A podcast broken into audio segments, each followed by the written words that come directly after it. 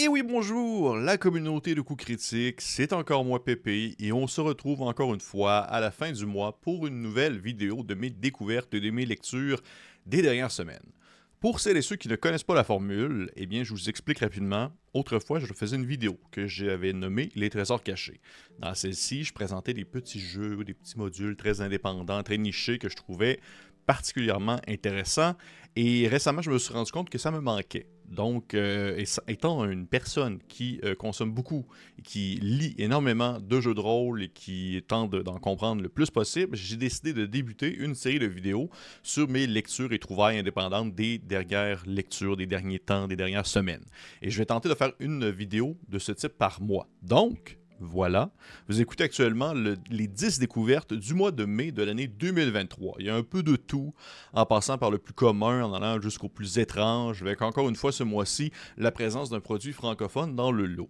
Et au début de ce top avec mon numéro 10, Baller, une aventure de Steven Harder. Baller, c'est une aventure d'horreur propulsée par un système neutre. Il n'y a pas de système associé, c'est pas du D20, c'est pas du 2D6 ou quoi que ce soit, c'est neutre. Toutefois, il y a des petits éléments, des petits outils que vous pouvez prendre et intégrer dans votre système favori, comme entre autres l'utilisation de certains mots-clés, euh, certains symboles aussi, mais beaucoup de tables aléatoires surtout. Et dans Baller, eh bien, les aventuriers, ce sont des gens ordinaires qui se retrouvent dans des situations périlleuses, des âmes courageuses qui sont prêtes à accepter un travail dangereux pour un bon salaire. La magie existe, mais elle est depuis longtemps démodée. On est vraiment dans un étrange mélange historico-uchronique dans laquelle, oui, la fantasy est là, mais en même temps, on, se propulse vers la modernité, mais dans l'ombre, il y a toujours un peu cette menace-là un peu incompréhensible euh, qui euh, demeure, que ce soit par exemple une goule ou encore des démons ou euh, une espèce de, d'une divinité un peu euclidienne qui pourrait apparaître et, anéantir le petit village de Neil Thorpe dans lequel se déroulent les aventures. Je trouve ça vraiment intéressant, c'est rafraîchissant, la mise en page est super belle, c'est clair à lire, le contexte est vraiment original et les personnages doivent se promener dans une zone divisée en hexagone pour dévoiler différents mystères de ce lieu étrange. Fait que je conseille de jeter un coup d'œil pour vrai. Je, je ne pense pas que c'est pour tout le monde, mais ça a son petit quelque chose. En numéro 9, on retrouve Blender. Et là, bon, Blender, ce n'est pas un jeu, c'est pas un module, c'est pas rien, c'est ben, en fait, c'est quelque chose, mais c'est un outil surtout. Je vais passer rapidement dessus, mais je comptais vous en parler un peu. C'est un outil gratuit que vous pouvez utiliser pour faire la mise en page de vos projets ou même de vos, euh, vos vos templates, comme on va dire en anglais. Ainsi, si vous souhaitez mettre en beauté une aventure ou un module euh, que vous avez fait, mais que vous ne souhaitez pas dépenser euh, vraiment un, un, certain montant pour avoir Photoshop ou que vous ne souhaitez pas avoir une version craquée et dépassée de la suite Adobe, eh bien, Blender est là pour ça. C'est gratuit, c'est facile à prendre en main. Il y a des gens qui offrent même, et ça c'est très cool, c'est un peu comme ça que je l'ai découvert, des gens qui offrent des canevas préfaits euh, de certains formats de livres ou de certains dépliants afin que vous puissiez rapidement mettre en page euh, pour faire une belle présentation de ce que vous créez. Et dans la description de la vidéo, je vais, euh, en fait, je vais mettre un lien qui va vous mener à Blender, mais aussi également un lien vers des canevas qui sont disponibles au téléchargement pour que vous puissiez justement faire du visuel d'un produit en format dépliant. Si jamais ça peut vous intéresser, je trouve que c'est un très bel outil pour ceux, celles et ceux qui ne possèdent pas, que ce soit la suite Adobe ou encore Affinity, qui est une autre application que j'apprécie beaucoup pour la mise en page. En numéro 8, on retrouve You Died, un jeu qui s'inspire de la série de jeux vidéo Dark Souls et qui est propulsé par le système Caltrop Core que je ne connaissais pas. Et dans You Died, vous incarnez un espèce de déterré, un mort-vivant qui, se qui se réveille au pied d'une immense un ancien géant, dieu, roi, mort, dont son corps putride euh, est encore présent dans le paysage, et vous devez escalader son corps afin de pouvoir ramasser une couronne située tout en haut euh, pour que vous puissiez devenir le roi, la personne qui va diriger maintenant ces terres, ces terres maudites dans lesquelles les gens ne meurent pas et reviennent à la vie. Et je l'avais dit, avec le temps, j'allais parler un peu plus de jeux solo, et pour de vrai, c'en est un d'ailleurs, pour le mentionner, celui-ci, je trouve ça vraiment bien foutu. Euh, vous pouvez construire votre royaume décrépit en utilisant des cartes que vous allez placer de manière aléatoire, des cartes à jouer, parce que vous avez besoin, en fait, pour jouer à ce jeu-là, d'un paquet de cartes de 52 cartes à jouer, euh, des D4, un crayon, des feuilles de papier, quelques D6 pour comptabiliser les ressources en jeu et beaucoup de courage. Vous allez pouvoir vous battre contre les créatures avec justement un système qui va utiliser des D4 et qui va permettre de savoir si vous êtes touché ou non par les attaques que vous allez recevoir. Ainsi, le résultat du dé va définir si vous êtes un peu touché ou pas du tout touché ou énormément atteint par une blessure. Euh, c'est vraiment bien. La mise en page est super belle. C'est beau, c'est sombre, avec un beau duotone blanc et noir. C'est vraiment chouette. Je ne l'ai pas essayé je l'ai pas essayé, mais à la lecture, je trouvais ça intéressant. C'est pas la première fois que je lis un volume qui, euh, en fait, un jeu solo qui va utiliser justement un paquet de cartes à jouer et que les cartes, dans le fond, que vous allez retourner au bon moment va définir un peu l'événement ou la situation qui va se, dérouler devant vous. Fait qu'il y a comme un aspect très aléatoire que vous ne pouvez pas vraiment contrôler et qui donne un peu cette, euh, cette magie à ce format solo. Euh, donc, oui, je, pourrais aller jeter un coup d'œil si jamais vous êtes des férus de ce style. Peut-être que ça va vous intéresser et aussi si vous êtes des férus de Dark Souls et de ces jeux euh, extrêmement difficiles. Numéro 7, on retrouve A Wizard. A Wizard, tout simplement. De Replay. C'est le magicien, eh bien, c'est ça. C'est un magicien. Il porte un chapeau pointu. Vous ne pouvez pas faire vraiment référence à lui sous un autre nom, euh, que ce soit dans une description, un dialogue ou euh, même un personnage que vous allez rencontrer. C'est la simple vérité, c'est un magicien. Et dans le paisible hameau de Canny, il y a un sorcier qui a été mis à prix. Il aurait fait des ravages avant de s'enfuir dans sa tour en haut d'une colline. Et les personnages vont, dans le fond, découvrir justement le massacre qu'il a laissé derrière lui. Ils vont commencer à explorer son sinistre repère et il devient de plus en plus clair qu'ils ont affaire à quelque chose qui est plus qu'un sorcier, qui est le sorcier. C'est un module de jeu d'horreur, pour vrai, euh, très, euh, très cool. Euh, système OSR, vous allez pouvoir explorer la tour de la colline où le Wizard, le magicien, vit et essayer de survivre à une menace capricieuse et peut-être même de l'arrêter si jamais vous êtes assez fort. c'est un contexte où le magicien, eh c'est une aberration. C'est horrifique, c'est un danger impossible à comprendre parce que justement, c'est le magicien dans ma vision, en tout cas dans mon monde à moi, si je, fais jouer cette aventure, il n'y a pas d'autres magiciens excepté lui.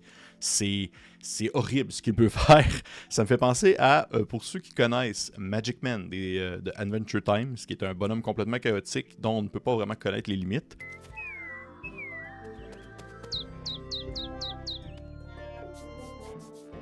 Magic.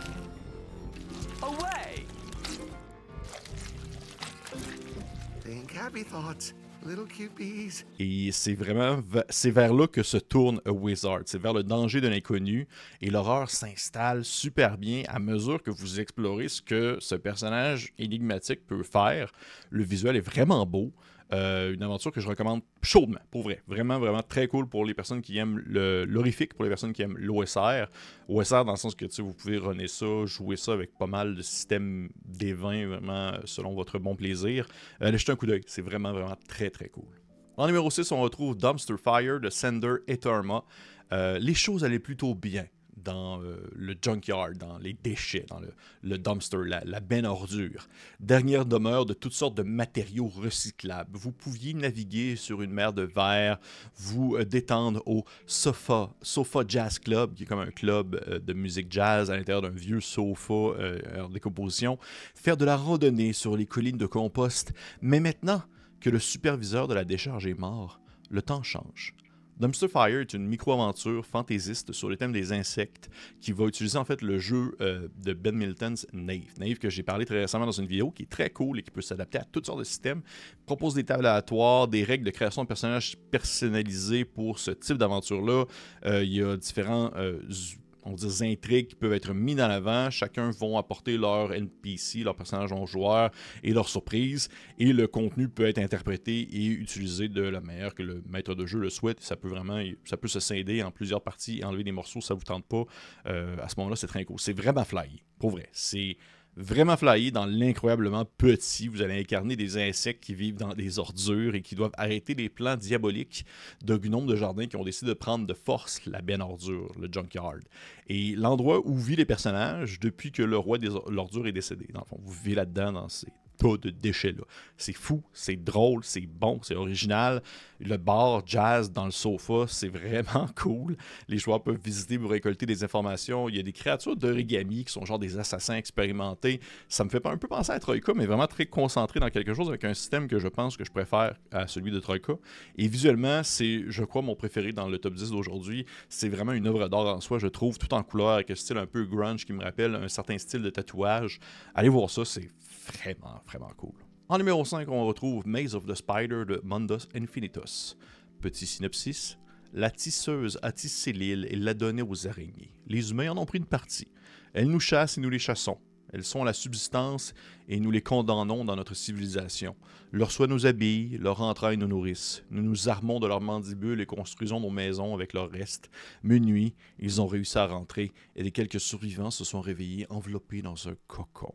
C'est un, étrange jeu, assez. Euh, on va dire, pas vraiment un jeu plus qu'un module, une aventure, dans un univers implicite dans lequel, oui, vous avez une mise en contexte, vous êtes membre d'un village, vous survivez en chassant des araignées géantes, ou est-ce que c'est -ce c'est vous qui êtes très petit, et qui, finalement, le village justement, est tombé sous le joug de ces créatures. L'île qui entoure le village est un territoire hostile et vous ne savez pas trop, grand, vous savez pas grand-chose de ce qui se trouve à l'extérieur de les limites de votre maison, mais vous devez être débrouillard et courageux afin de relever les défis dans cette aventure de survie d'horreur, d'où vous pouvez par la suite euh, explorer ou créer plus au besoin parce qu'il y a une base, mais le reste, c'est vous qui l'avez décidé.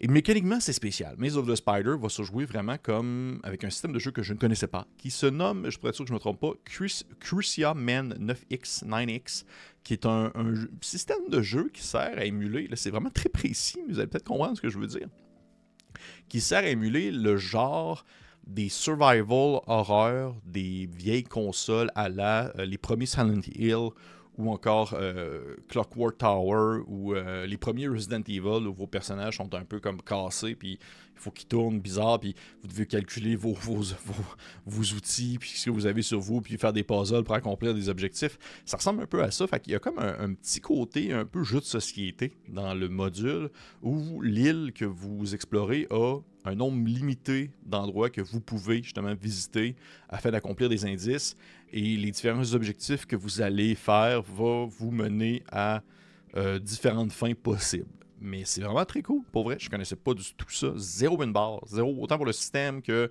l'auteur et tous les autres produits qui sont associés à le système Crucia Men 9X. Fait allez voir ça si ça vous intéresse pour vrai, c'est très cool. En numéro 4, il s'agit de Vampire Claymore de Tortevik. C'est un petit dépliant jeu de rôle dans lequel les joueurs vont incarner des vampires récemment transformés et qui doivent jongler entre cette nouvelle réalité et cette fin éternelle qui maintenant les assaille. c'est un petit système à la base D6 avec différentes mécaniques, de la magie libre. Euh, et vraiment, ce que je veux mettre de l'avant dans cette découverte-là, c'est à quel point, déjà, le, thème est quand même cool, mais c'est et le titre, Vampire Claymore, ça sonne vraiment, ça sonne vraiment cool. C'est à quel point est-ce que l'auteur a fait un travail exemplaire dans la conception d'un jeu complet en seulement une page recto verso. C'est beau, c'est clair, ça respire, les couleurs sont belles, le ton est, on le comprend rapidement, c'est vraiment minimaliste, mais ça s'apprend d'un claquement de doigts et c'est pour moi une belle réussite. Fait allez voir ça si ça vous intéresse, ça peut vraiment faire de très beaux one-shots avec un système de jeu qui s'apprend en seulement quelques secondes, littéralement. En numéro 3, on retrouve Dans l'ombre d'Arkham de Antoine Fouache. Antoine qui est Patreon chez Coup Critique depuis un bout et que je voudrais saluer et qui fait du contenu indépendant de A à Z lui-même avec une grande agilité et une grande maîtrise de tous ses sujets et je trouve ça vraiment cool. Et le synopsis, c'est Plonger au cœur des ténèbres d'Arkham, une ville autrefois paisible, désormais en proie à un mal indicible. Une nuit éternelle s'est abattue, des ombres malsaines dansent à chaque coin de rue. Dans ce décor lugubre, vous incarnez des enquêteurs courageux appelés à résoudre le mystère qui enveloppe la disparition d'un étudiant de l'université d'Arkham. Plongez dans les profondeurs de l'horreur cosmique et faites face, à votre destin.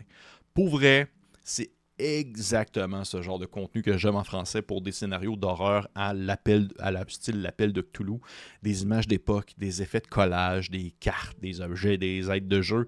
Ça me rappelle pour vrai, ça me rappelle vraiment le style de mise en page des éditions sans détour pour ce qui est au fond et la forme, c'est vraiment cool puis c'est digne des livres officiels pour moi de l'appel de Cthulhu, même avec les illustrations, en plus des photos d'époque et des illustrations qu'Antoine a dessinées lui-même.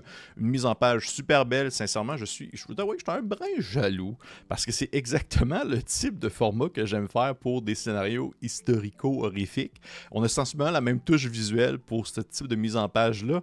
Et puis, c'est 32 pages de stock pour sauter là-dessus tout en français, gratuit. Encouragez-le, typez-le, allez voir ça.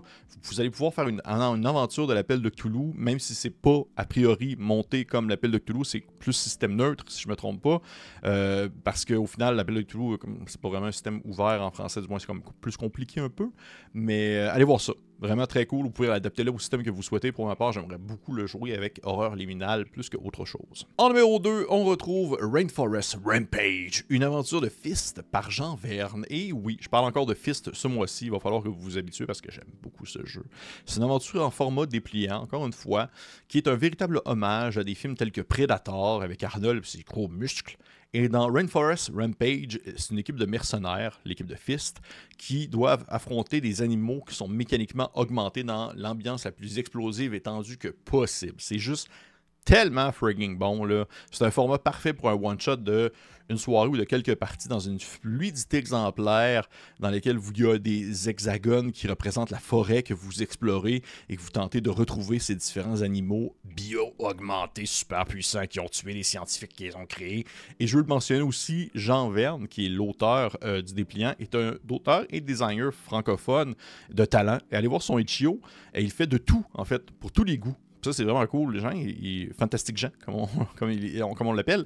Et il fait vraiment, vraiment de tout, mais j'ai vraiment un, très gros faible pour euh, Fist. Et je trouve vraiment qu'il a eu la bonne twist puis la bonne approche du jeu. Et j'espère vraiment qu'il va faire d'autres euh, d'autres modules, d'autres dépliants sous ce format-là pour ce jeu-là parce que c'est c'est du bonbon d'action. Et en numéro 1, on retrouve Swineheart Motel de Kill Jester. Sur une autoroute solitaire, tard dans la nuit, il suffit d'un seul mauvais virage pour ruiner votre vie. Et le Woodside Motel est ce virage. Ici, loin de la civilisation, une sombre entité cosmique est nourrie. Elle se nourrit de ses clients, grandit en puissance dans les rêves, et elle, murmure son nom, Swineheart. Swineheart Motel est une aventure d'horreur moderne conçue pour être complétée en une à trois, avant, trois sessions, disons, se déroulant dans un motel au bord d'une route au, milieu de nulle part, occupé par un groupe de personnages aussi effrayants qu'étranges. Et vraiment, ça, c'est vraiment le type d'aventure que j'aime. C'est tout ce qui est conçu dans un, lieu X. As vraiment comme un, quadrilatère qui comprend le motel et tout ce que peut se dérouler l'histoire est là. les personnages, les accroches de scénario, les, les cartes isométriques de l'endroit que vous pouvez visiter, les différentes, euh, on va dire les différentes adaptations que vous pouvez faire du de l'aventure dans les années 80 jusqu'à nos jours, les personnages étranges que vous pouvez rencontrer, et le tout est dans un système neutre. C'est écrit et avec aucun système en particulier, bien que ils disent que vous devriez prioriser un système qui peut prendre en considération soit la volonté ou la peur ou la santé mentale des personnages. Et pour vrai, ça c'est assez fly. Je m'attendais pas à ça. Je dois avouer que ça, il faut que je le mentionne, je m'attendais pas à ça. Swineheart Motel est un, est un brin plus complexe que je le pensais. On trouve des personnages vraiment étranges, des, euh, des idées très intemporelles ou même euh, extradimensionnelles de d'autres plans, des sorcières et des atmosphères vraiment weird, à la limite très fantasy, horrifique, dark fantasy. Et ça, ça vraiment, ça a quelque chose de. Ça me fait un peu penser à Twin, à Twin Peaks. Une allure, un début, une couverture, euh, disons, très sobre, ou du moins qui donne l'impression que tu es dans une espèce de soap américain.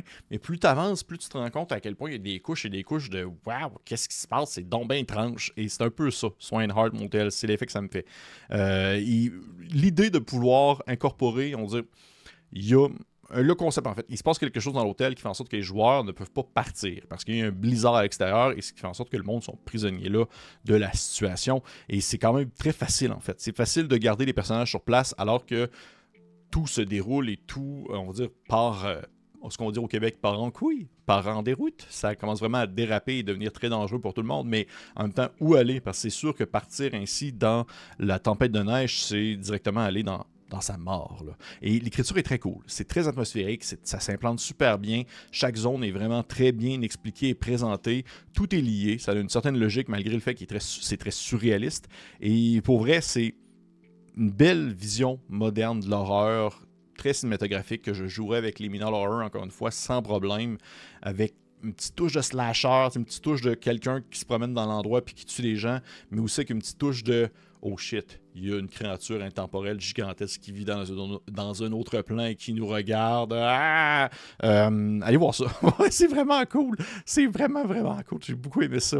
Je sais pas si ce serait ma préférée du lot d'aujourd'hui, mais c'est dans les plus, euh, les plus inattendus, dans ce qui me le plus surpris. Donc, et voilà. Avec, hey, ça conclut ce top 10 de mes découvertes du mois de mai euh, de l'année 2023.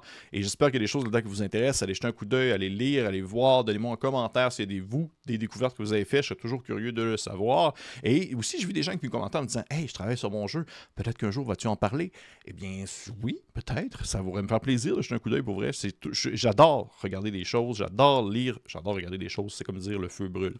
J'adore lire des jeux de rôle et j'adore découvrir des jeux indépendants qui sont faits avec la, sueur au front et le cœur à la main d'auteurs et d'autrices aussi talentueux les uns que les autres. hey, on se dit à la prochaine. Prenez soin de vous. Bye bye.